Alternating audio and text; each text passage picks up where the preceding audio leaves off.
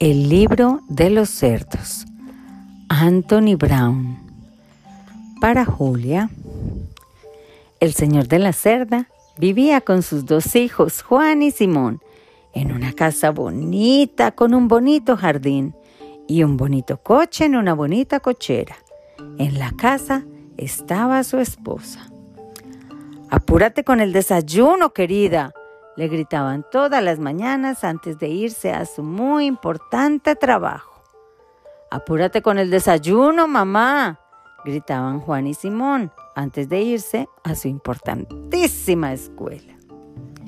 Ya que se iban, la señora de la cerda lavaba todos los platos del desayuno, tendía las camas, pasaba la aspiradora por las alfombras y se iba a trabajar.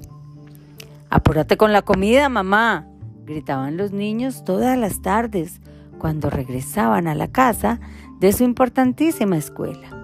Vieja, apúrate con la comida, gritaba el señor de la cerda todas las tardes cuando regresaba de su muy importante trabajo.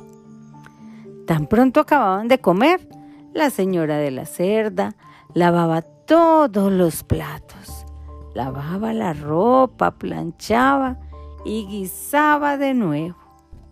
Una tarde, cuando los muchachos regresaron a casa, no hubo nadie que los recibiera. ¿Dónde está mamá? preguntó el señor de la cerda. No la encontraron por ninguna parte. Sobre la mesa encontraron un sobre. El señor de la cerda lo abrió. Adentro había una hoja de papel que decía, son unos cerdos. ¿Y ahora qué vamos a hacer? dijo el señor de la cerda. Tuvieron que preparar su comida. Tardaron horas y les quedó horrible. A la mañana siguiente tuvieron que prepararse su desayuno. Tardaron horas y les quedó horrible.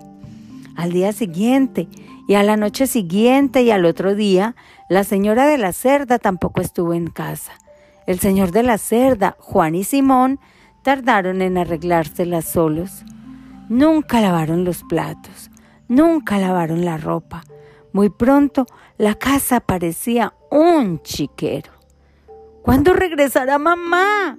gimotearon los niños después de otra horrorosa comida. ¿Cómo voy a saberlo? gruñó el señor de la cerda. Los tres se fueron haciendo más y más y más gruñones. Una noche no hubo ya nada para cocinar.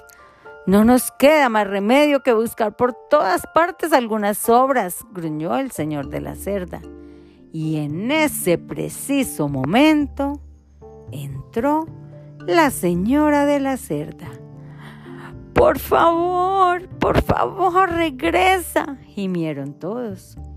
La señora de la cerda se quedó desde entonces, el señor de la cerda lava los platos. Juan y Simón tienden sus camas. El señor de la cerda plancha. Todos ayudan a cocinar, hasta se divierten. Mamá también está muy feliz y a veces compone el coche.